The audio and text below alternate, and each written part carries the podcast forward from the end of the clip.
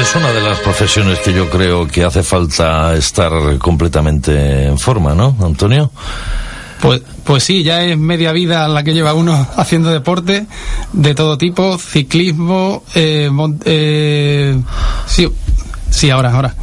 Sí, lo que decía, que media vida, ciclismo, gimnasio, eh, natación, un poco de todo, la verdad. ¿Y en cuánto tiempo te subes la cuerda? Bueno, la cuerda. bueno, a mí me han dicho que la gente como tú y la cuerda sois, no sé si íntimos amigos o íntimos enemigos. Sí, sí. Eh, la, verdad es que las dos cosas. Amigos porque hemos estado conviviendo juntos durante cinco años de oposiciones. Y enemigos porque daña bastante los hombros y las articulaciones. ah, sí, no sabía yo que. Sí, se quedan lastimadas las articulaciones. Es la, digamos, la prueba más lesiva de, de todas las pruebas que se hacen para esta oposición. Ajá, yo me acuerdo de una película de del fallecido ya hace 200 años Bruce Lee que, que se subía y se bajaba la cuerda haciendo la escuadra. Y la gente que nos dedicábamos a hacer artes marciales alucinábamos con eso de joder yo quiero hacerlo yo, no yo la verdad que la, la cuerda la he subido rápido no la he subido en 5 segundos y pico pero vamos había yo creo que lo que es el récord de España está en 3 segundos y medio que era el Lapa. Era un chaval de Madrid Ajá. Pero que 20 centímetros de cuerda en 5 segundos, ¿cómo es la cosa? no, hombre. mínimo 5 metros, ¿no? Porque... ¿5 metros en 5 segundos? Eh, cinco, no, no, perdón, perdón. Mínimo 5 metros desde el suelo. Eh, el agarre se hace aproximadamente a unos 70 y entonces estamos hablando de... Se intenta que sean 3 metros efectivos de subida. Ya. Eh, para dedicarse a lo que tú te dedicas, hace falta una mm, una estatura mínima, ¿no? Pues sí, desgraciadamente piden estatura para eh, esta profesión, igual que para otras muchas, como para las fuerzas de seguridad del Estado, ¿no? Cosa que a mí me indigna, ¿no? Porque una persona bajita, pues, puede ser ágil y puede ser muy válida. Sí. Para según qué intervención. ¿Y cuál es la cuál es la estatura mínima exigible? Sí, de hecho aquí en Estepona la estatura mínima que se exigió en su día pues fue 1,70, eh, en concreto en mi oposición, ¿no? Entonces, eh, no es normal que se mida la estatura por abajo cuando no se mide por arriba, porque para los altos no hay límite. Entonces, si viene y se presenta un jugador de baloncesto de 2.20, ¿qué hacemos? Bueno, si supera, si las pruebas, pues para adelante, ¿no? Como los de Alicante, digo yo. Sí, sí, pero ¿qué hacemos ahora con los vehículos? Que no cabe el tío. le, sacamos la cabeza por fuera del camión. Bueno, pero unos 70 eh, es una estatura que yo creo que, vamos, para las generaciones de hoy tampoco es tan difícil, ¿no? Sí, más o menos con la buena alimentación que hay hoy en día se alcanza, porque las nuevas generaciones son más altas que nosotros, ¿no? Pero sigo me sigo quedando con lo mismo, ¿no? Que creo que, nosotros, pero tú cuántos años tienes, criatura. Bueno, digo criatura, le tendrían ustedes que ver aquí al gachón. bueno, yo aparento ser más joven de lo que realmente soy, ¿no? Tengo 39 ya, ¿eh? Ah, 39. Recién cumplidos, ¿eh? O sea, lo, lo, que hace es ser íntimo amigo de una cuerda, ¿no? ¿Duermes con la cuerda o no? Pues sí, seguimos con la cuerda, lo que pasa que de menor diámetro, porque ahora en vez de subirla lo que hacemos es emplear muchas técnicas, técnicas de rescates, eh, ya sea en ríos, en altura, eh, cualquier tipo de eh, situación que se nos dé, ¿no? Ajá. decían, es que lo tengo que decir, es que lo tengo que decir. El señor este, no sé si te sonará un apellido, ¿cómo era? Barce, ¿qué? Bárcenas me, Bárcenas, me parece que un individuo que ha saltado a los medios de comunicación esta mañana, que no le conocía a nadie, que se va por ahí a hacer el esquí, ¿puede ser? Eso, desde luego, lo. Son tíos que desde un. desde un helicóptero, obviamente me imagino que a una altura, pues no sé, como de como mucho unos 3, 5 metros, se tiran y empiezan a bajar las laderas rumbo a los paraísos fiscales o incluso una pista negra o un sitio de esos. ¿Tú has practicado.? obviamente, para tener una aeronave de esta, un helicóptero, ya hay que tener un nivel de vida bastante alto, ¿eh? Que esto no está a, a la disposición disposición de cualquiera, al alcance de cualquiera. Bueno, pero se alquila, ¿no? Yo me acuerdo hace muchos años, eh, una ola, una hora, perdón, una hora eh, o fracción, porque era así como se cotizaban los alquileres de, de helicópteros. Entonces estaba aproximadamente en unos 600 euros, hace ya muchos años. Ahora no tengo ni idea, la verdad, lo que cuesta un helicóptero. Pues, depende de dónde vaya, ¿no? Pero yo he escuchado cifras de 3.000 euros perfectamente, ¿eh? Una hora, 3.000 Sí, euros. Sí, sí, perfectamente. Caramba. Estamos hablando de situación normal, no hablando ya de un helicóptero equipado para rescate y que eso puede ir superarlo ampliamente. ¿eh? Bueno, yo tengo el helicóptero ahí, ahí en, en la Plaza de las Flores. Aquí lo has visto, ¿no? Nada más Sí, entrar en, sí. en los, en los estudios de, de la emisora. Yo ahora te llevo a casa porque tengo una hora y entonces me da lo mismo llevarte para acá que para allá porque la hora la voy a pagar de todas las formas, o sea que no hay, no hay ningún problema. Yo- Eh, ¿No sabías, Esaú, que tenemos helipuerto en la Plaza de las Flores? Pues sí, está, lo están poniendo ahí. Yo invito a todo el mundo a que venga aquí, a la puerta de, de los estudios de Radio Estepona, para que vea el pedazo de trozo de helicóptero que, que se ha comprado este presentador. No será teledirigido, ¿no? Por supuesto, por supuesto. Entonces ya- Es un helicóptero tipo Numanji. Numanji. Eh, ¿Cuál es la edad perfecta para, para hacer esos exámenes? Pues sinceramente cuando uno ya es mayor de edad, que es uno de los requisitos, tener más de 18 años, ¿no? O 18 años cumplidos. A partir de ahí pues tienes también que tener carnet de camión de eh, al menos 21 años, porque el carnet de camión pesado solamente te permiten sacártelo con 21 años, ¿no? ¿Todos tenéis carnet de camión? Sí, sí, absolutamente todos. Ah, qué curioso. Y en- es imprescindible, porque es que si no, no podrías llevar este tipo de vehículos, ¿no? Ajá. Y ya digo, la edad es eh, pref- prefer- no preferible, sino que la más aconsejable es con 22, 23, 24 años, que es cuando el organismo está en plena explosión, cuando tienes más fuerza, ¿no? Más poderío. Ya. Hablaba, hablaba yo con, con un compañero tuyo, cuando fue ayer o antes de ayer, eh, que ya no tiene, que ya no tiene veintitantos, por cierto. Sí. Y, y yo le decía, oye, sí, aparentemente un tío, un tío fuerte, eh, cachas, pero precisamente no tenía tableta de chocolate en el abdomen, vaya. ¿eh? Sí. Y, y entonces yo le decía, bueno, mm, ¿y, y tú cómo suples una cosa con la otra? Y me decía, bueno, pues yo con, con, la, con la experiencia. Porque claro, decía, un tío muy joven, muy joven, muy joven, eh, pues sí, es un fiera físicamente Sí, sí. hablando, tiene una preparación magnífica, pero siempre tiene que haber alguien que le dirija. Eh, ¿Coincides con, con esa teoría?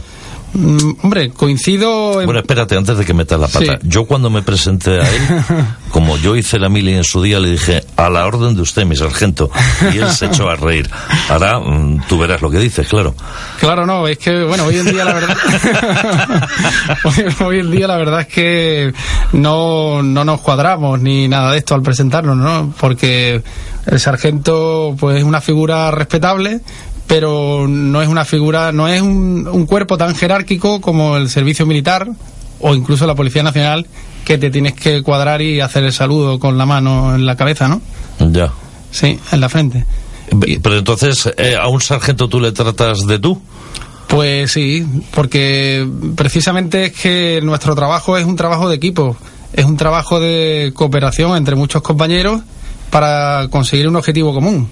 Bueno, pero el ejército también, ¿no? Y sin embargo, eh, sí, el ejército, vamos, nada como el ejército o la, o la policía, es un trabajo de equipo, evidentemente, ¿no? Yo te redacto la denuncia, el Sí. otro, es como lo de este se encontró un huevo, este no sé qué, eh, el otro fue al juez, le dio la orden, entraron en la casa Sí. y catapún. Sí, al final Vosotros de alguna manera también, Al ¿no? final todo es un conjunto, es- eso es cierto, indudable, ¿no? Lo que pasa que no, no es, no es tan jerarquizado porque yo creo que, eh, bueno, aparte de que somos, provenimos de, es un ciudadano el que se convierte en actor de esta profesión. eh, y entonces a partir de ahí, pues como venimos de- del origen de ciudadano, no, no es un origen militar el que traemos, ni mucho menos, como, ocurre a veces eh, con un soldado que se convierte a guardia civil, por ejemplo, ¿no? Entonces, pues de ahí quizás que no tengamos esa jerarquía tan estricta, ¿no? Como hay en otros cuerpos como policía. Yo no he entendido nunca, mm, lo tengo que decir porque llevo creo que toda la vida queriendo decir esto. ¿Por qué eh, algún día invitaremos a alguien de, la Benemérita para que nos lo explique? Eh, ¿Por qué un, un agente de la Guardia Civil se llama número? Un número de la Guardia Civil, ¿no? Sí. Eh, pero claro, cuando te detienen, eh, te detienen en el buen sentido de la palabra. A mí, afortunadamente, no me han detenido casi nunca, vamos. Claro. Eh, no le dices buenos días, número. Claro, claro. ¿No? Buenos días, agente, ¿no? Agente, agente. Eh, y entonces esa es la duda y un día cuando traigamos aquí a algún miembro de, la Guardia Civil le preguntaré que si tengo que decir agente, señor Rodríguez o buenos días número. bueno, ¿Dónde tengo que soplar? Ciertamente, hombre, si le tratamos de agente seguramente eso le va a gustar un poco más, ¿no? El trato, ¿no? A lo mejor la cosa cambia, ¿no? A la, hora de redactar. Pero, en cierto modo, nosotros en bomberos no somos, tenemos un número, pero no somos un número cuando el parque de bomberos pues es, es un bueno ya metí un poco la pata. No no no no en absoluto. Es que eh, no te preocupes tú bueno seguimos seguimos. Seguimos. Cuando cuando como decíamos en el parque de bomberos pues no es un parque de capital muy tan grande pues no somos números, somos tenemos nombre y apellidos, ¿no? Yo me llamo Antonio, por ejemplo, y luego pues tenemos los números, pero porque por para comunicarte es mejor. O sea, un, a un sargento, por ejemplo, tú dices, ¿qué tal Julio? Julián, ¿no? Efectivamente. Julián. Yo, le diría, ¿qué tal Julián? Pero eh, para saludarle por la mañana, ¿no? Depende de cómo vayan las cosas. Vamos a presentar el programa, ya creo que es hora. Son las 18 horas y 13 minutos aproximadamente. Bien, ¿no? Bien, bien. Perfecto. Cómodo. Seguimos en el aire, pero es que en este programa somos así porque nos gusta que los oyentes eh, también intuyan un poco cómo se hace un programa de radio. Seguimos con la luz roja y estamos en el aire.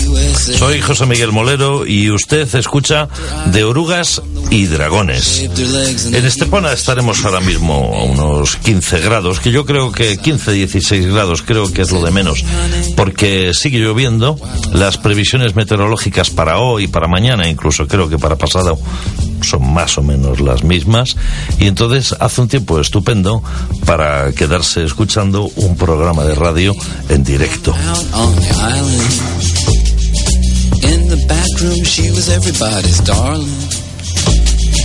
Por este programa pasan orugas y dragones, todo tipo de crisálidas e individuos que echan fuego por la boca.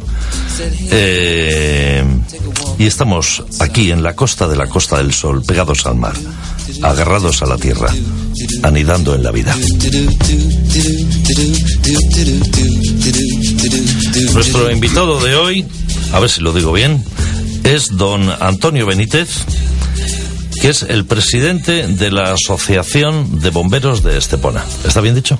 Bueno, sí, efectivamente, hombre, aunque a mí la palabra presidente, más que enorgullecerme, me resulta un poco dura, ¿no? Porque... Bueno, pero es así, ¿no? sí, sí, sí. Es así. Bueno, muy bien. Porque es más un puesto simbólico que otra cosa. Muy bien. Según el calendario mundial de fechas, hoy es el Día Mundial de... Al tanto la eficiencia energética.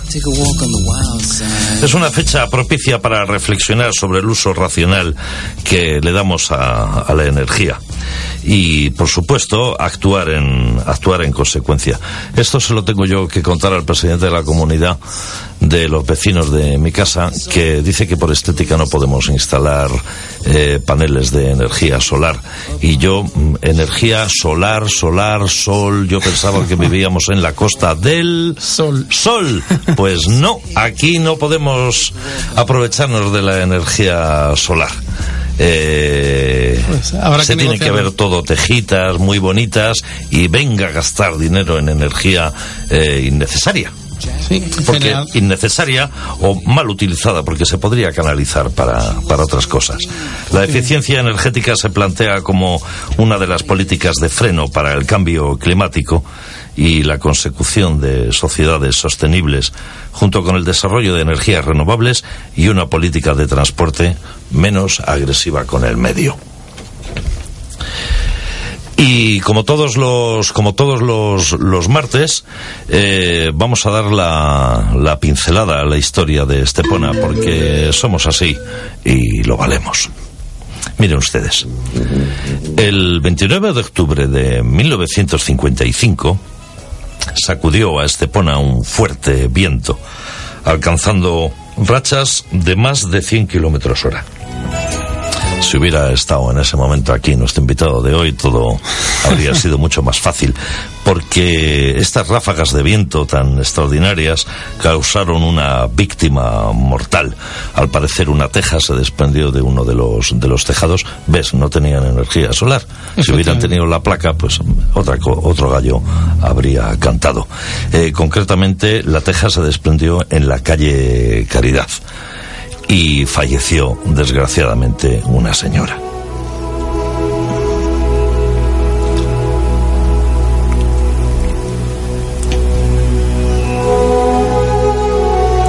Bueno, pues retomamos.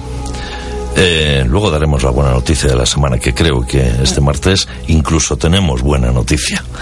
Espero. Eh, a mí me gustaría entrar un poco ya hechas las presentaciones oficiales, eh, echándole la culpa al diario Sur del domingo pasado. Pero para eso nos tenemos que remitir al sábado anterior.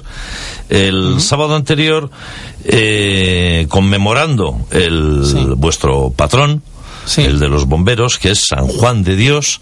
Eh, tendría yo que saber por qué San Juan de Dios es el patrón de los bomberos, a no ser que, que tú tengas información. Ahí me parece que te he pillado, ¿no? bueno, en parte yo creo que lo... realmente me has pillado. esa, esa no me la traía preparada. Muy bien. Eh, es que aquí somos así, en De Orugas y Dragones somos, somos así. Total, que se instauró una jornada de puertas abiertas en, en el Parque de Bomberos de Estepona. Yo tenía muchísimas ganas de, entrar en el parque porque siempre eh, cuando entras por la entrada del polígono siempre te encuentras el flamante parque con un montón de puertas. Y, Caramba habrá ahí, me lo imaginaba, ¿no? Los camiones, el patatín, el patatán. Eh, y me fui para allá, estuve hablando con compañeros tuyos. Había muchísimo público, sobre todo infantil, eh, un concurso también de, dibujos. Eh, y no pude remediarlo, me remití un poco a, a mi infancia. Yo de pequeño eh, soñaba con, con, conducir ese camión que dices tú que hasta los 21 no, no toca, vaya. Si te lo pones, había un montón de chavales subiéndose y bajando del camión, apretando la, la sirena, ¿no? Efectivamente, la bocina, el pito, eh, la sirena, la verdad es que... Solo tiene una sintonía la sirena, ¿no? Sí, tiene tres en realidad. Tiene el Nino Nino. Busca, busca Esaú por ahí una, dos o tres sirenas de bomberos, por favor. cuando te da la gana nos sorprendes. El Nino Nino. Sí, efectivamente. Luego tiene otra que es la que más alerta en los cruces también, ¿no? Que nosotros, yo por lo menos le digo el guau guau. Ajá. Sí. Y luego pues tiene otra también, porque cada vehículo debe de ir en la dotación eh, con un sonido diferente. ¿Ah, sí? Sí, cada, cuando vamos en una intervención, porque es que si no, se acoplan los sonidos y llega un momento que el conductor no sabe si viene otro camión más. Por eso es importante llevar dos tonos diferentes. Uno, uno en un camión y el camión que va detrás pues llevaría otro. Ah, bueno, y entonces eso mm, os lo decís por radio. Yo llevo el Nino Nino y tú llevas el guau ¿Es así? El guau, sí. El guau Es así. O sea, cuando se está saliendo. Efectivamente, es así. Se coordina hasta ese detalle. Bueno, nosotros en realidad eso ya lo sabemos, ¿no? Lo sabemos por. Lo tenemos establecido por protocolo, pero eh, nosotros lo que sí hacemos antes de salir es comprobación de comunicaciones, de transmisiones, y sabemos ya que estamos comunicados. Eso es una ambulancia, ¿no? Sí, hombre, es un poco más dramática, ¿no? este tipo de sirena. Venga, Saúl, echa el resto ahí, búscate una sirena, un guaguabo de, o un nino nino de bombero. Efectivamente. Bueno, ¿cómo está el, cómo está el parque de, de Estepona? Pues, ahí, estamos, ahí estamos, ahí, ahí, muy bien, Saúl. Sí, aquí van las dos. Bueno, señoras y señores, pónganse el casco, apréndense los cinturones. ¿Os ponéis cinturón de seguridad dentro del camión? No, no, no es obligatorio el uso de cinturones de seguridad porque eh, estamos en emergencia y entonces no. Más que prevenir algo, yo creo que provocaría bastantes molestias. Sí. El llevar un cinturón. Sí, porque no te puedes poner bien la botella, el equipo de aire, ¿no? Ajá. Eh, porque el equipo de aire ya lleva sus propios cinturones. Entonces, si me pongo un cinturón encima de otro ah, cinturón, claro Claro, por supuesto. Complicado. Yo. Mmm, no sé, me imagino que cuando se lleva muchos años de profesión, bueno, no sé cuánto tiempo de profesión, mejor dicho, hay que llevar para, para que no se te cargue eh, la batería de adrenalina cuando hay una salida que tú sabes que no es ir a un contenedor que cualquier bobo ah, lo ha quemado. ¿no? Cuando sabes que, porque eso lo sabes antes de subirte al camión, ¿no? Si hay, si es una emergencia dura o no. Sí, eso lo ¿Qué es lo que pasa con la adrenalina? ¿Se pasa? ¿No se pasa?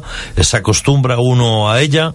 Mm, no, no te acostumbras, ¿eh? siempre te entra el pellizquillo este en la barriga cuando sabes que es una emergencia grave, un accidente de tráfico, un incendio de vivienda, sobre todo a lo mejor un incendio de parking, que yo para mí eh, son de lo peor, ¿no? Porque en el mundo del bombero entrar en un parking que tú no conoces no solo las dimensiones, ¿no? sino la geometría del parking, ¿no? Con una botella de aire que te dura 40 minutos en condiciones normales, pero que en condiciones de estrés, estrés térmico. Absorbes más oxígeno y se eh, Te dura 20 minutos. Imagínate que entramos, eh, tienes algún problema o algo, o simplemente te despistas y ya no encuentras la salida. Solamente tienes a lo mejor 10 minutos para salir. Y si te has perdido, ¿qué hacemos? Pero no vais echando miguitas de pan para luego volver por una vez entrado. ¿Cómo es la cosa? No, no, no, no exactamente, la verdad. Eh, tenemos diferentes medios, ¿no? Tenemos una cámara térmica, ¿no? Por ejemplo, hay veces que se puede utilizar la propia manguera, ¿no? Como guía, ¿no? Eh, pero incluso la cámara térmica no es un método que puede fallar, ¿no? Porque la batería puede se puede fallar también, ¿no? Se puede ir, ¿no? O simplemente te puedes despistar, como he dicho anteriormente, ¿no? Y aparte tenemos eh, de, esto que he dicho una cuerda guía, ¿no? Que es la que se utiliza para ir amarrándola en diferentes puntos, ¿no? Tal como vamos avanzando, ¿no? Y bueno, eh, digamos que este es el peor incendio que te puedes encontrar, ¿no? Un incendio de parking con bastantes calorías lo pasas muy mal, ¿no? En ambos sentidos, ¿no? ¿Y cuántos efectivos? Cuando digo efectivos me refiero a individuos, ¿no? ¿Cuántos hombres eh, van en, esa dotación primaria. Sí, sí, en un día normal de guardia eh, hay seis efectivos, lo que ocurre es que uno de ellos se queda al teléfono, ¿no? Aunque el mínimo realmente está establecido en cuatro, ¿no? Por, pues no sé, por las razones que la estableciera el político en su día, son cuatro efectivos de guardia al mínimo. Eh, pero ahora con la nueva ley y reforma laboral que han sacado, pues eh, como hay que echar eh, nueve guardias más, pues hay más efectivos eh, en un día de, guardia. De hecho, hay seis. ¿Y qué opinas tú mm, con respecto a que sea el político el que diga a las personas los efectivos que tienen que asistir? Porque, pregunto, sí. ese político en cuestión sí está eh, preparado, está familiarizado con el sector, con un sector tan delicado como el de los bomberos, que al fin y al cabo es el que vela por la vida de los demás? No siempre, ¿eh? De hecho, años anteriores la verdad es que los concejales que habían nos tenían un poquillo abandonados. ¿eh? No sé si era por las instalaciones ruinosas que teníamos, porque aquello era una pocilga enteramente. Habíamos sufrido plagas de todo tipo, en ese parque antiguo, no sé si lo recordarás, en calle Cristóbal Ruiz Méndez. Y resulta que, pues como te decía, allí ha habido plagas de pulgas, de ratas, de cucarachas, hasta una nutria apareció un día por el parque. Qué bárbaro, pero ¿no la, no la adoptasteis como mascota del cuerpo? Pues no, porque era bastante arisca, ¿eh? Mordía, ¿eh? Ah, sí. Bueno, como mascota del cuerpo, una chinche es estupenda, ¿no? Para el cuerpo, quiero decir. te, va, acompañando siempre. Qué bárbaro. Eh, bueno, mm, vuelvo con tu permiso al, al diario Sur de, del domingo pasado y leo, leo textualmente. Ya disponen de un vehículo, pero este tiene eh, 17 años. Evidentemente, por favor, mm, mm, no quiero que se saque de contexto. Estoy leyendo entre líneas porque obviamente este espacio no da para leer todo, todo el reportaje, que era una página entera con, con foto. Eh, pero sin embargo, aseguran que este año el ayuntamiento dispone de 192.000 euros procedentes de la Asociación Empresarial del Seguro, UNESPA un para emplearlo eh, para todo lo que es el dispositivo de, bomberos o se reparte entre otros cuerpos de seguridad del Estado, de Estepona. Teóricamente, eh, ese dinero trae un concepto muy claro y, de hecho, la ley de bases de régimen local lo, lo establecen que es un dinero que se empleará para la mejora y renovación del equipamiento de bomberos, de los servicios de extinción de incendios y salvamento. O sea que, claro está, el concepto que Entra, perdón que te interrumpa, ¿entra protección civil también ahí o es solo bomberos? Pues la ley ahí en ese eh, eh, aspecto lo dice claro, ¿eh? porque es que además especifica bomberos. Ajá. Y que yo sepa, al menos el, el, presupuesto de protección civil viene directamente del ayuntamiento, ¿eh? Ajá. Y del, e incluso de la Junta de Andalucía, ¿eh? Bien. O sea que. Eh, Hacía alusión también este artículo del diario Sur a que se continúan con un sistema de comunicación interna operativo un poquito eh, perentorio. Eh, me imagino, mm, no lo sé, Están hablando mm, cuando dicen eh, un sistema de comunicación interna. ¿A qué se, a qué se refieren concretamente? sí, se refiere a los walkie-talkies que tenemos para las comunicaciones en las emergencias, ¿no? Que actualmente solo disponemos de dos para una plantilla de 36 efectivos. Entonces, ciertamente... Dos walkies. Dos walkies, sí. Además, eh, no son walkies que pertenezcan o que estén, digamos, eh, para cada efectivo, ¿no? Sino que tú cada día de guardia pues lo vas cogiendo, con lo cual ese walkie al pasar por distintas manos todos los días pues se va deteriorando más de lo que se debería de deteriorar en condiciones normales. Y que pones el típico cardelito de, me imagino, quien coja el walkie después que lo deje cargar, ¿no? Sí, eso es obligatorio.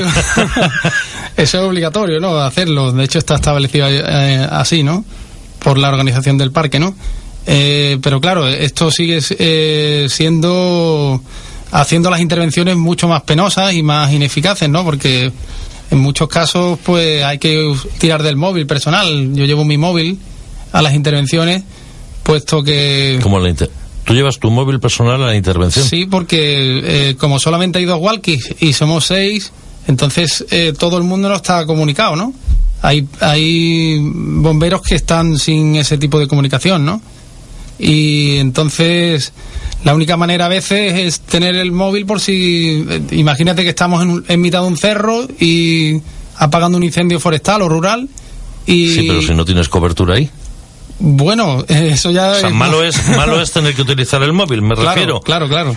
Pero mm, abundando un poco más en, el, en el asunto, sí, sí. Eh, un walkie va por, va por frecuencia y con lo cual mm, te importa un bledo si hay o no cobertura para un móvil. Quiero decir que en ese tipo de circunstancias imagino que será más efectivo el walkie, ¿no? Efectivamente, mucho más porque además el walkie emite en diferentes frecuencias y puede emitir en directo, o sea que no te hace falta tener el repetidor en realidad. O sea, puedes de un walkie a otro puedes haber una distancia de 5 kilómetros perfectamente sin necesidad de usar repetidor, ¿no? Ya.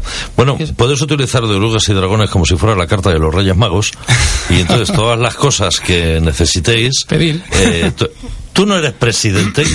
Sí, sí, en cierto modo. Pues tú funciona como presidente y señores del ayuntamiento que necesitamos esto, que necesitamos lo otro, que necesitamos lo de más allá. Ciertamente, hombre. Habla ahora o calla para siempre, en una palabra. Ciertamente, hombre, no, yo vaya de antemano que mi intención no es atacar ni mucho menos a la corporación porque eh, hay que entender que hay cosas que sí la están haciendo muy bien y de hecho nos han dotado de las mejores instalaciones de bomberos de la provincia de Málaga.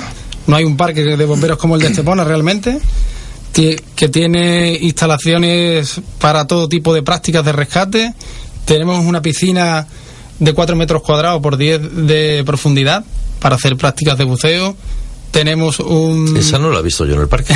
Porque no has ido a la parte de atrás del parque. El sargento que me estará escuchando dirá, me cago en 10 al tío de orugas y dragones no le enseño yo la piscina. Para que se venga este verano, ¿no? Claro. pues allí lo que pasa es que precisamente no te puedes bañar porque es una piscina muy estrecha, pero con mucha profundidad. O sea que digamos que es como un tubo, ¿no? No apta para claustrofóbicos, en una palabra. No, no, en absoluto. Apta para, para bomberos. Y ya te, como te decía, ¿no? Eh, las instalaciones son magníficas. Tienen un gimnasio impresionante, tiene eh, una torre de prácticas de maniobras para hacer rescate en altura, para hacer rescate en espacios confinados, ¿no? Que ahora recientemente se ha dotado también. Y para mí en la provincia de Málaga no hay un parque tan completo y con tanta superficie como el de Estepona, ¿no? De hecho, ahora últimamente se han hecho, eh, se han habilitado unas zonas para hacer eh, trabajos de apuntalamiento y de rescate en zanjas. Imaginemos un obrero que caiga dentro de una zanja o que esté dentro de una zanja trabajando y sufre un derrumbe, ¿no? Pues eso también lo tenemos ahora ya, ¿no? Aparte del ya, el ya clásico zona de accidentes de tráfico, claro. Y como te decía, en cuanto a instalaciones, el ayuntamiento ahí lo, ha hecho realmente bien, ¿no? El ayuntamiento sí, pero el arquitecto no. Yo tengo que decir una cosa. Vale. Tanto cristal, sí. tanto cristal dentro de ese, de ese parque, el cristal funciona o como frigorífico o como lupa. Efectivamente. Entonces, eh, desde mi humilde punto de vista, no soy arquitecto, ni ingeniero, ni nada por el estilo pero hace frío en las instalaciones y me imagino que si en invierno, en las oficinas me refiero, sí, sí. Eh, en el gimnasio está bien que haga frío porque así te incentiva. claro, te incentiva a entrenar. Pero en las oficinas yo estuve y hacía frío. ¿Qué quiere decir? Pues que en verano tiene que hacer mucho calor porque tienes ahí una lupa impresionante. O sea que eh, vais en contra de los administrativos, bomberos administrativos o es que es así la cosa. No, realmente lo que ocurre es que mm, no, no es malo el que tenga tanta cristalera, no. El problema que hay en el parque de bomberos eh, es que no tiene ventanas, entonces con lo cual no hay ventilación natural. para que haya ventilación natural necesitas una puerta y una ventana. Claro. Si existe la puerta pero no está la ventana, ahí está el problema hay que tirar de aire acondicionado, con lo cual ya estamos otra vez debatiendo el tema de antes, lo de la eficiencia energética, ¿no? Cosa que... Exacto. Sí, es tan simple como hacer ventanas. Hay placas solares, por cierto. Sí, sí, hay placas solares. ya que me estoy metiendo yo con, el administrador de, fincas hay placas de mi urbanización. termosolares para calentar el agua. Eso sí lo hay. Vale. Y como decía, sí. ¿Quieres saber cuál es la buena noticia de la, de la semana? Pues sí. Eh, pues, te la, pues te la voy a contar. Pues mira, resulta que. Mm, bueno, un chicharrero es un individuo que vive en Santa Cruz de Tenerife. Antes de nada. Pues el chicharrero Nicolás Molina, un marinero de 60 años, ha cedido su apartamento harto de tanta desgracia por la crisis. Nicolás Molina estaba harto de los estragos de la crisis y del, cito textualmente, saqueo de los bancos. y hace un mes alquiló su apartamento por el simbólico precio de un euro al mes a una joven que llevaba bastante tiempo viviendo en, dentro, de, dentro de su coche. Y Nicolás Molina eh, decía textualmente así, me cabrea mucho lo que está pasando en las islas con tanto paro y tanta pobreza. Por eso sentí la necesidad de echar una mano.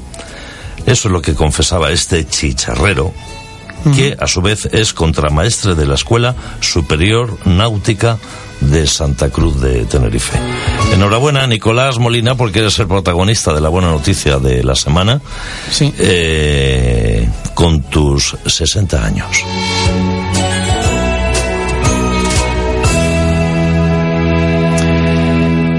Y a todos ustedes, los que tengan curiosidad, tomen papel y lápiz, porque les voy a, invitar, vamos a poner a prueba al, pueblo de, de, Estepona, a ver las curiosidades que tienen con respecto a los bomberos. Eh, pero creo que sí, que una llamada seguro que, que, vamos, que vamos a tener, la de nuestro reportero, Emilio el, Emilio el taxista. Mientras tanto, yo les voy recordando el teléfono de, de esta emisora. Tomen nota, por favor. 952 79 22 12. Repito, 952 79 22 12. aquí está el presidente de la Asociación de, de Bomberos, hace así como diciendo, me estás mortificando con el carrito. Pero bueno, es así. Es así. Y también pueden llamar al 952 79 36 952 79 1536 eh, buenas tardes eh, se nos ha cortado la comunicación con, con nuestro reportero. Bueno, ahora, ahora entrará. Seguramente, seguramente que sí. Eh, ya, hemos, ya hemos hablado de que, de que bueno, mm, ¿es bueno o es malo el que, el que falte mm, esa disciplina castrense en el cuerpo de bomberos? ¿Trabajáis más relajados, menos relajados? Eh, esto es como en las películas de y es una orden. ¿Se dicen las cosas así o no? Eh, no, no, tiene que haber eh, tenido un muy mal día, ¿no? El sargento Julián en este caso, como para que, para, que dé la orden así, ¿no? Pero, o tiene que haber, haber habido un incendio muy gordo, ¿no? Pero yo creo que no, que no es necesario porque es un cuerpo que nace de lo civil y por lo tanto, estando bien claros cuáles son los derechos y deberes de cada empleado, ¿no? Porque al fin y al cabo somos trabajadores. Correcto. Pues Correcto. No es necesario. ¿Qué opinas tú de, eh, de que haya o no, eh, pero aquí tienes que ser muy asquerosamente sincero, mujeres bombero?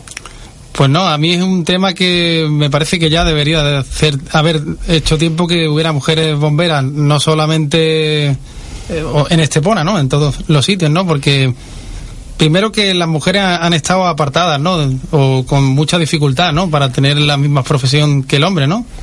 Ahora ya hoy en día hay más igualdad, ¿no?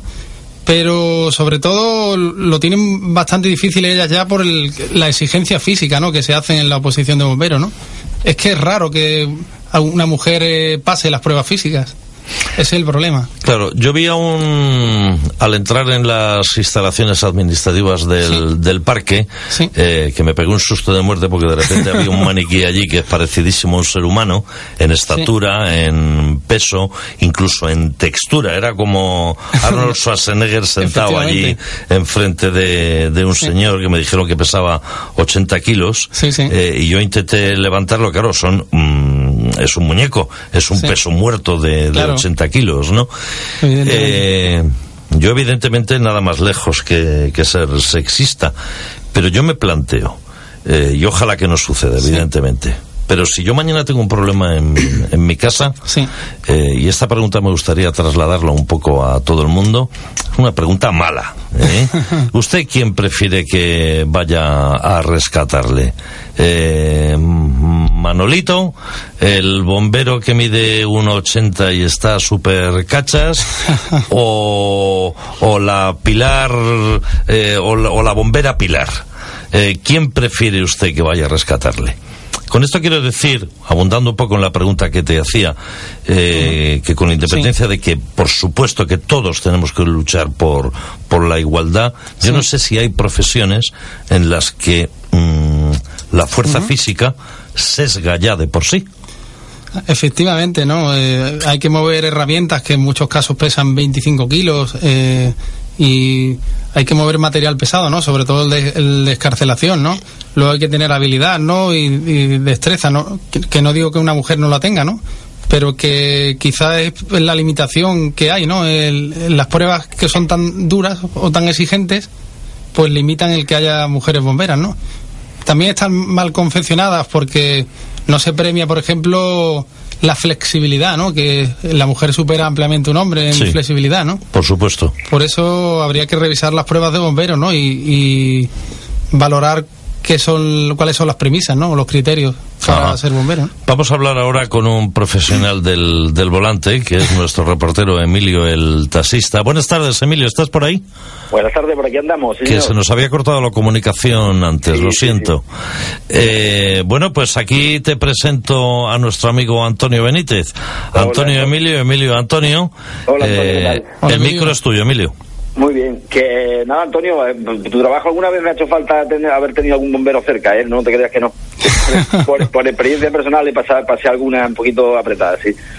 Y nada, bueno, es un oficio que, bueno, lo tengo en cuenta porque, ya digo, con lo que pasé, tuve un accidente con quemaduras y demás. Cada vez que veo un bombero por ahí me acuerdo que, que sabéis, no sé si sabéis dónde os metéis con lo que con lo que conlleva eso. Porque es tela, tela de duro, ¿eh? Lo conozco, lo conozco bien. Te ayudó, ¿no? Sí, sí, sí, sí, sí. Y bueno, ya te digo, ¿sabéis, ¿sabéis bien dónde os metéis vosotros cuando vais eso? Casi no pensáis. hombre, es, duro, ¿eh? es, verdad que actuamos mecánicamente, ¿no? En, en, muchos sentidos, ¿no? Lo que pasa que el, el tema es ese, ¿no? El que tú has comentado, precisamente, cuando la gente sale del incendio, nosotros vamos para adentro. O sea, que es un contrasentido, ¿no? Es decir, bomberos a 900 grados, ¿no? Ellos salen y nosotros entramos para adentro. Madre mía, qué durito, qué durito. A tostarnos, un poco. Bueno, yo, con lo mío, con lo mío, con lo preguntáis. ¿qué, de qué medio de vehículos disponéis en Estepona? ¿Tenéis muchos o, cómo pues, estáis? Pues el parque móvil de Estepona eh, no está mal del todo, pero sigue haciendo falta una bomba urbana ligera para el casco histórico o centro urbano de la ciudad. Por, esa callejita estrecha que, es muy difícil con los que tenéis, claro. claro Eso, lo de la bomba, para acercar un poco esta información a, los oyentes, mm, te refieres a un camión pequeñito que sea autónomo que tenga mm, un depósito de agua autónomo. Un camión pequeñito y estrecho y de unas eh, dimensiones un poco más reducidas que las bombas normales, ¿no? Que los camiones normales de bomberos. Tamaño microbús, por, para entendernos. Efectivamente, una cosita así. Sí, pequeñita como tienen los basureros para andar por las callejitas estrechas que tenemos en Estepona, claro, más o menos. Efectivamente, que en vez de quedarnos pues a 10 tramos de manguera, pues nos quedemos a, como máximo a, a 3 tramos de manguera, ¿no? Que es una cosa bastante prudente, ¿no? Porque ¿Tres tramos qué longitud es? Pues estamos hablando aproximadamente de 45 metros, ¿no? A 15 o 20 metros que tiene cada tramo. Que ya pesa, que ya pesa la manguerita, sí hay que tirar ya bastante. Bueno, el peso que lleva el bombero es otra cosa que no se ha hablado, ¿no? Pero... Sí, aparte, aparte de lo que lleváis vosotros encima, claro. Pero un bombero en condiciones normales para un incendio de vivienda está portando ya 30 kilos, ¿eh? Madre mía. Encima. Madre mía. o sea que entre traje de intervención, equipo de respiración, botella de aire, Manguera, otra, pregunta, De, Estepona, ¿qué radio tenéis de, acción? ¿Hasta dónde atendéis? ¿Que, que todo Estepona, aparte de fuera también, o solo Estepona? Normalmente eh, estamos para el municipio de Estepona, pero también se estaba estudiando la posibilidad de hacer un convenio de colaboración con municipios limítrofes como Manilva o Benajaví, que la verdad es que se ha estado prestando servicio durante veintitantos años y nunca se había llegado a un acuerdo, ¿no?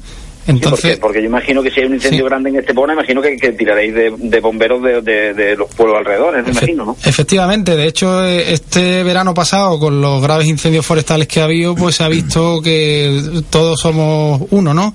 Porque en el incendio aquí de, que hubo en Valle Romano, por ejemplo, pues vinieron diferentes dotaciones, ¿no?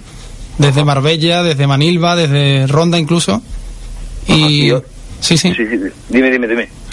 No, no, quería decir eso, ¿no? Que nosotros igualmente también hemos salido, ¿no? Por eso, eh, aunque seamos bomberos de Estepona, somos bomberos españoles también, ¿no? Sí, sí, que igual estáis aquí, que si hace falta Manilva, estáis todos en Manilva. Sí, sí, de hecho hemos estado hasta quitando chapapote en Galicia, o sea que... Bien, bien, Por eso decía lo de... Ah, profesionales de aquí, de Estepona. Sí, sí, sí. Fueron en su día... En 2002 a la operación, a la desgraciada operación Chapapote. Efectivamente. Y, otra, y otra preguntita, yo, y ya la última, a vosotros, imagino que como vais, como vais cuando tenéis prisa, imagínate, hacéis, no, es que siempre van con prisa, es que esta gente es así. Bueno, es que, siempre van con una prisa, con un agobio. Eh, eso es lo que le envidio yo a esta gente. Yo necesitaría una, una cenita de esta paltaza y para ir más rápido. Claro, claro. ¿Qué, te, iba a comentar? Eh, vosotros hacéis, imagino, algún curso para, para ir con los camiones así, ¿no? no creo que, que se monte con el carnet de camión y diga, vamos, apaga un incendio, ¿no? No, no, evidentemente nosotros tenemos que tener, aparte de, bueno, de tu carnet profesional de, eh, de, conducir, tienes diferentes cursos de formación que se pueden hacer a través de la Junta de Andalucía, de la ESPA, de Escuela de Seguridad Pública Andaluza, o se pueden hacer a través de Mancomunidad de Municipios. Y son cursos, como te decía, de, que se hacen continuamente, ¿no? Para ir reciclándote Y te enseñan a ir con la mayor seguridad posible a esa velocidad, con el suelo mojado, etcétera, etcétera. Porque, claro, imagínate un camión de esas dimensiones, Sí. a la velocidad a la que se proyecta por la carretera, eh, aquaplaning. Efectivamente, ha habido casos de, desgraciados de compañeros, no en Estepona, pero de vuelcos eh, de camiones, ¿no? Eh, en algunos casos pues eran justificados, en otros menos, pero realmente es un vehículo que lo que prima es el llegar, Claro. no, no es la velocidad, ¿no? Hay que llegar, aunque sea... llegar, llegar, llegar rapidito, pero llegar, sí. Y ahí entramos, Emilio, en un concepto que aprendí yo ayer, que es, toma nota, isocrona. Anda. Corona. ¿Qué es el isocrona? Pues más o menos la media de tiempo de respuesta que hay entre la llamada Efectivamente. y, Sí. y- y la llegada al, al sitio donde está el siniestro. Sí, sí, es la, es la media que no hay una media establecida, por ejemplo, para dentro del municipio de Estepona, ¿no? Porque más o menos se entiende que estamos a- bastante accesibles, ¿no? A todos los puntos, ¿no? Quizás la zona oeste de, eh, perdón, este de Estepona, ¿no? La barriada de Cancelada y Zave y esto, pues están más alejados. Pero ahora, con la situación que tiene actualmente el parque, estratégicamente está muy bien porque está el- en el cruce de la autovía. Con lo Sí, cual, tarda- menos en llegar a Benamara que, que meterte en el centro pueblo, casi. ¿no? Sí, Sí. pero vamos, Emil- Emilio y yo, que somos vecinos, eh, somos los más los más alejados. Nosotros vivimos por ahí, por el, por el centro comercial Diana, en Palmeras de Claro. Benavista. Claro. Eso quiere decir que, que el isocrona nuestro Sí, sí. está ya en el Está en límite, el ¿no? máximo, está en el máximo, sí. Está en el límite, Sí, vaya. Se bueno, supone espere- que son- esperemos que no tengamos que llamarlo. Sí. Esperemos que no. Eh, Bueno. Eso espero, eso espero. Bueno, Emilio, Pues pues, un abrazo, compañero. El martes que viene hablamos porque ahora vamos a, a, a ver si este señor supera el, el test de orugas y dragones. ¿Eh? Muy bien. A ver, a ver. Pues nada, un abrazo. Un abrazo igualmente, Emilio. Chao, hasta luego. Hasta luego. ¿Oruga o dragón? Eh, dragón, Dragón. por aquello del fuego. ¿Capitán América o Capitán Tureno? Uf, Capitán América. ¿Entre bomberos os pisáis la banquera? Eh, a veces, a veces. O sea, sí, también. También. ¿Cuál es la peor amenaza? La peor amenaza, pues estar acorralado por el fuego. Un incendio forestal. ¿Siempre deseaste ser bombero? Pues sí, siempre. Igual que cualquier niño pequeño. ¿Participarías en un calendario tipo Full Monty? Eh, Participaríamos, pero siempre que el calendario no sea XX. De hecho, está previsto hacer un calendario de bomberos. ¿Cuál es el cuerpo que más te gusta? Hombre, tengo que decirme el de bomberos, ¿no? Porque no me queda de otra. Tú sabrás. Pero vamos, prefiero el cuerpo femenino. ¿De qué se habla camino a una intervención dura? Pues vamos repasando las cosas que tenemos que hacer, eh, comprobando transmisiones, eh, diciéndole al compañero vete preparando, que esto es una carnicería. Recuerdo yo una vez una frase que me dijo un compañero, esto es una carnicería. Era un accidente de tráfico muy grave. Y es como decir, ponte las pilas, que vamos, que vamos a una cosa dura. ¿Se huele la catástrofe? Pues a veces sí, incluso antes de llegar al, al siniestro, o sea, si ves una columna de humo que, con un color raro, ya, ya, ya apunta maneras. ¿Alguna vez has conocido a un piromano? Pues no, realmente no. ¿Cuerda o cucaña? Pues yo es que soy amante de las cuerdas, me gusta incluso la magia, o sea que por eso cuerda. ¿Incendio, inundación o huracán? Uf. Casi prefiero incendio que lo conozco más, aunque desgraciadamente depende de dónde, claro. Bueno, esta es, esta es la última, yo creo que vas a por nota. ¿Qué es lo mejor de la vida? Lo mejor de la vida, pues la esencia de la vida es la felicidad, como lo decía León Tolstoy, famoso humorista ruso. Creo.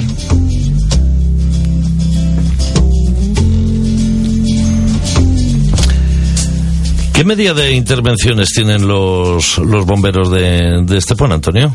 Pues aproximadamente de 600 a 700 intervenciones anuales es la media que suele haber. O sea, salís casi a mm, casi dos, Dos. por o una y pico al día, Sí. más o menos de media. Dos al día. Lo que pasa es que, claro, aquí no hay, no valen estadísticas en esta profesión, ¿no? Porque un día tienes tres, al día siguiente no tienes ninguna, pero es que al otro te toca un incendio de nave industrial. No, no sabes lo que te espera. Bueno, tú estás aquí ahora mismo, pero evidentemente ojalá que no Sí. suceda. Eh, pero tienes, mm, tú estás a disposición ahora mismo si ocurriera algo muy gordo. Efectivamente, bombero disponible, bombero activo, ¿eh? eso es así, ¿eh? Si estás en, si coges el teléfono porque porque estás cerca o pues estás activo, ¿eh?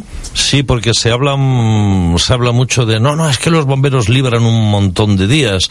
Eh, Sí. Cuenta un poco a los Sí. oyentes brevemente cómo funciona eso. Pues bueno, en realidad echamos las mismas horas que cualquier eh, empleado público, ¿no? Tienes que echar dos guardias de 24 horas a la semana, que al final son 48 horas semanales, ¿no?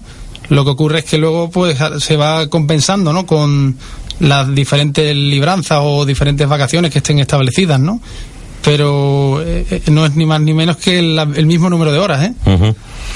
Y me, me imagino, eh, bueno, me imagino, qué tontería, seguro que... Sí. ¿Cuál es la edad media del bombero esteponero?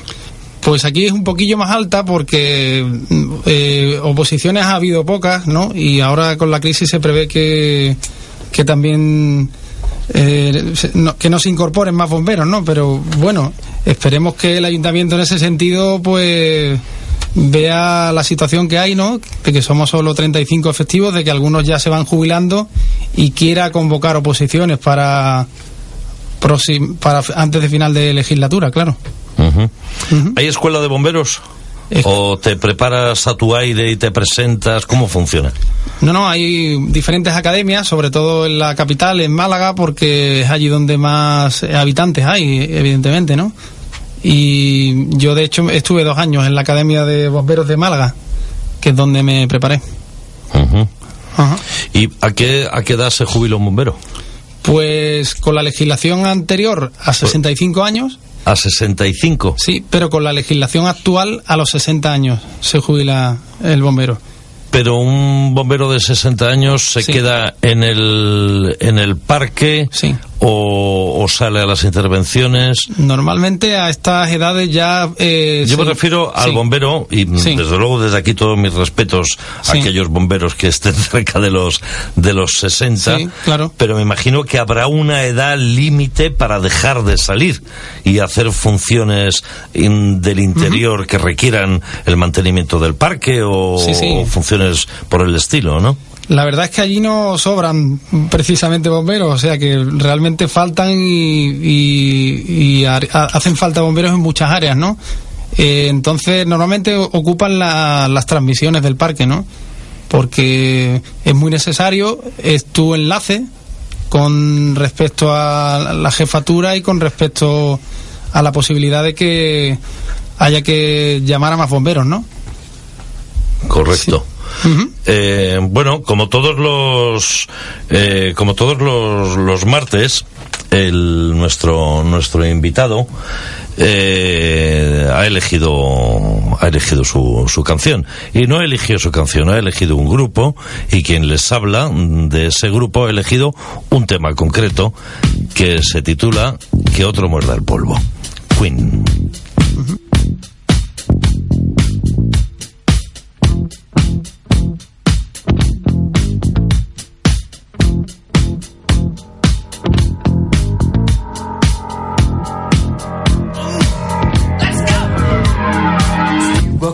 Down the street with the brim pulled way down low. Ain't no sound but the sound of his feet. Machine guns ready to go. Are you ready?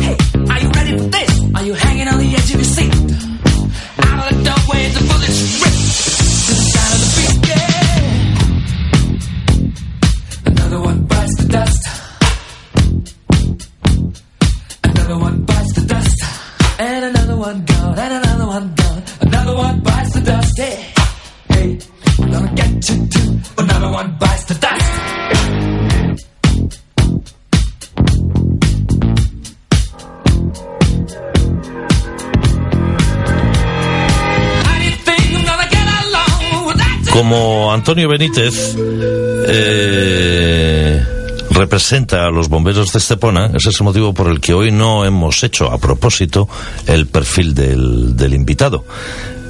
Pero pensamos que con la reflexión que hemos escrito eh, se sentirán, eso espero, todos identificados.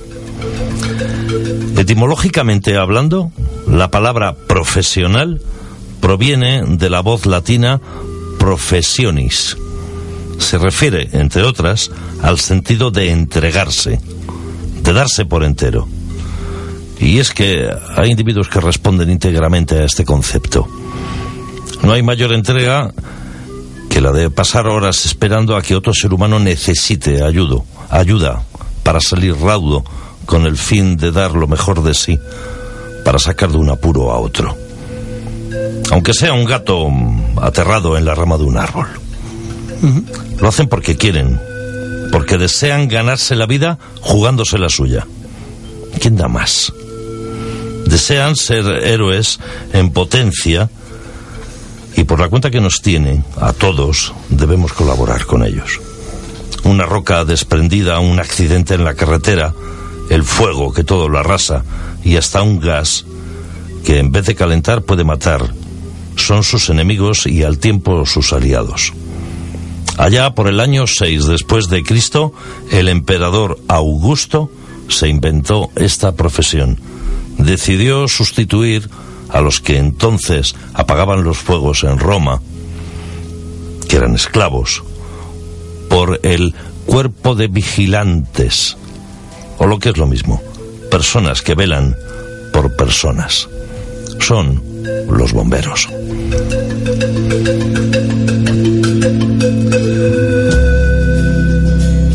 Pues regresamos con, con Antonio. Antonio, ¿se te queda algo en el tintero? Pues sí, hombre, también quería decir que... Uf, qué miedo. Bueno, mandar... Pues sí, hombre, te vas a enterar tú.